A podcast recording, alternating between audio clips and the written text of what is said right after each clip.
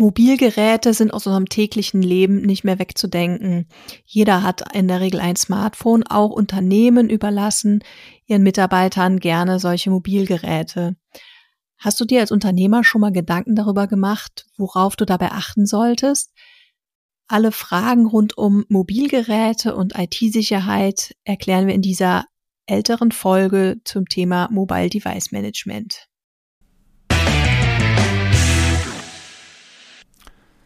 Genau, ja, Mobile Device Management ist heute das Thema. Mobile Device, also mobile Endgeräte, Management. Ich möchte als Unternehmer, äh, wenn ich meinen Leuten Handys gebe, Smartphones gebe, möchte ich bestimmen, was damit passiert.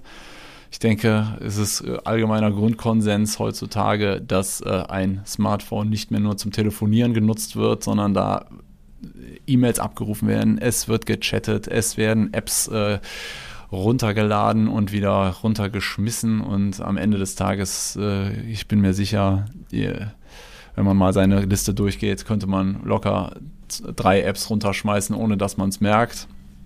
Ja, Dirk, warum, sollten, äh, warum sollte man sowas denn überhaupt äh, in der Verwaltung haben? Kann einem doch eigentlich egal sein, was die Mitarbeiter mit dem Firmenhandy machen, oder? Ja, bedingt. Also Klar gibt es natürlich äh, verschiedene Wege, wie man das gehen kann. Man kann das sehr liberal halten, dass man den Mitarbeitern sagt, hier ist das äh, Gerät, du kannst es auch privat nutzen.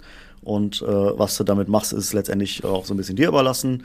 Ähm, aber es gibt halt auch Bereiche, wo man das vielleicht ein bisschen ähm, ja, strikter angehen möchte, wo man ähm, vielleicht auch Geräte hat, die häufiger mal den Besitzer wechseln, weil man jetzt zum Beispiel äh, im Logistikbereich arbeitet, hat dann da seine Fahrer und die Fahrer haben dann ein Smartphone, wechseln vielleicht häufiger mal dann die Fahrer.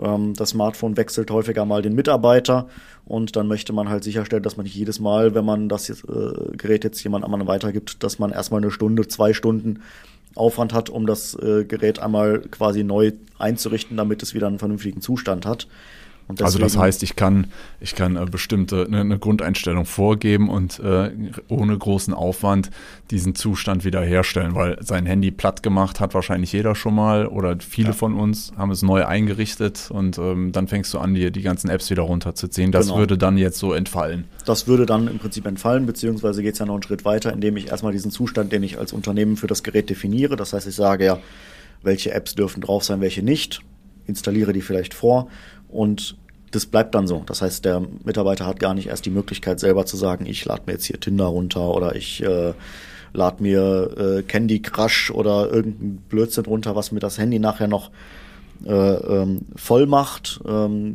die Handys haben ja in der Regel doch ein bisschen begrenzten Speicherplatz. Und wenn man da jetzt einfach Wildwuchs äh, zulassen würde, dann würde man vielleicht sogar in die Situation kommen, dass das Handy nachher voll ist und die Apps, die fürs Unternehmen da sind, die dort genutzt werden sollen, vielleicht auch gar nicht mehr richtig funktionieren, weil einfach die Ressourcen nicht mehr da sind auf dem Gerät. Ja. Ja, an der Stelle vielleicht mal kurze Anekdote aus meiner beruflichen Praxis. Also ähm, es gibt einige wenige Kunden, äh, die meine private ähm, Handynummer haben und ähm, das ist halt so passiert und ich ähm, eigentlich, die gehen auch alle verantwortungsvoll damit um und benutzen die nur, wenn es wirklich nicht anders geht. Aber äh, es gibt ja hier auch noch das, größ äh, das äh, grüne Fragezeichen WhatsApp. Und WhatsApp ist ja, was die, was die Kontakthungrigkeit angeht, äh, wirklich äh, enorm. Ja? Und dann steht meinetwegen äh, der geschäftliche Peter, der mein Kunde ist, direkt neben dem Peter der Fußballmannschaft und ähm, ich kann dadurch vielleicht auch eine Trennung von Kontakten erwirken, weil äh, ihr, die Leute, die vielleicht äh, in solchen großen Chatgruppen sind, die wissen, man kriegt ständig irgendwelche lustigen Bilder, mhm. die man vielleicht nicht unbedingt seinen privaten, äh, seinen, seinen Geschäftskontakten ähm, zusenden möchte. Und das ist ja mal schnell passiert mit Weiterleiten, Weiterleiten. Und ähm, ja, es ist natürlich auch ein Datenschutzthema, ne? dass ich diese Kontakte voneinander separieren möchte. Kann ich das durch Mobile Device Management auch? Genau, also es gibt die Möglichkeit, ähm, die äh, quasi, also je nachdem, was man für ein Gerät hat, hat man die Möglichkeit, einen ähm, geschäftlichen Bereich auf dem Handy anzulegen und einen privat genutzten Bereich. Der wird auch dann voneinander getrennt. Ähm, oder wie wir es jetzt bei uns zum Beispiel machen, ähm, dass wir für den ganzen beruflichen E-Mail-Verkehr und für die Kontakte, die beruflich sind, die wir also quasi auch in unserem äh, Outlook dann pflegen, Ähm, das ist dann eine komplett eigene App, die dann quasi diesen Datenbestand hält und äh, auch nicht dann auf das äh, direkte Adressbuch des Telefons zugreift. Und so kann ich dann im Prinzip das WhatsApp auf dem Handy nutzen, was dann auf das Adressbuch des Handys zugreift, habe aber meine beruflichen Kontakte in diesem separaten Container drin, äh, wo dann alle beruflichen Mails und äh, Kalender und äh, Kontakte drin vorgehalten werden. Okay. Was gibt es noch für Sicherheitsfeatures, die so ein ähm, System mit sich bringt? Ja, also viele ähm, Managementsysteme bringen auch jetzt so einen gewissen Antivirenschutz mit. Ähm, das spielt bei iOS weniger eine Rolle, da gibt es nicht wirklich einen Virenscanner. Aber bei Android ist es äh, schon ein großes Thema, äh, dass man da auch einen Virenscanner haben sollte.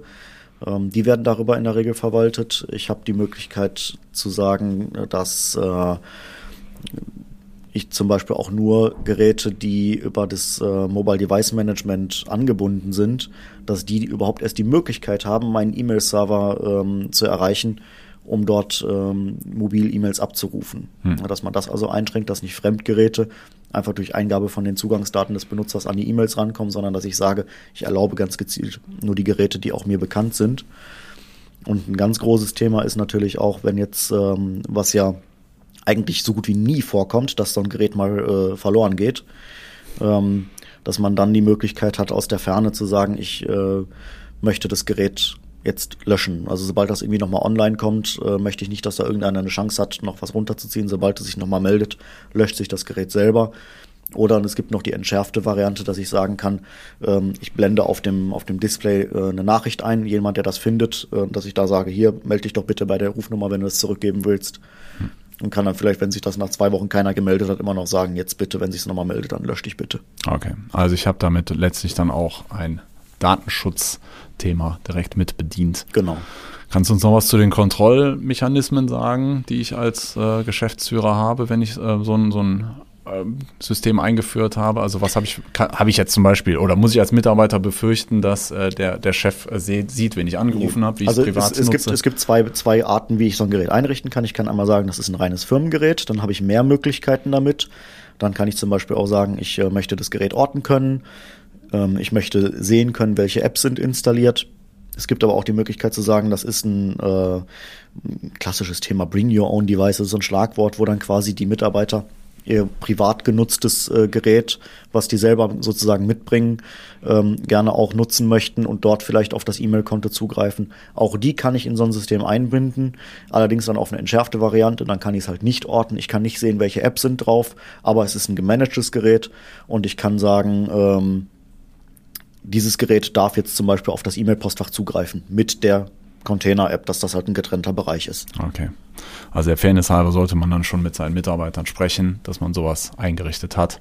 Und ähm, ja, aber es ist auch, denke ich, äh, einfach, weil viele wichtige Informationen auf dem Smartphone dann gespeichert sind, die die Firma betreffen und nicht unbedingt den Mitarbeiter privat, denke ich, ist das eine wichtige Sache, die man einführen sollte, äh, wenn das Smartphone im Unternehmen eine große Rolle spielt.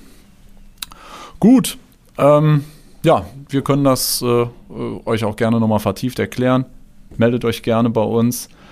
Und wenn euch die Folge gefallen hat und der Podcast, lasst uns gerne fünf Sterne da und eine positive Bewertung. Wir freuen uns über Abos und äh, empfehlt uns gerne weiter und dann freuen wir uns aufs nächste Mal. Macht's gut. Tschüss. Tschüss.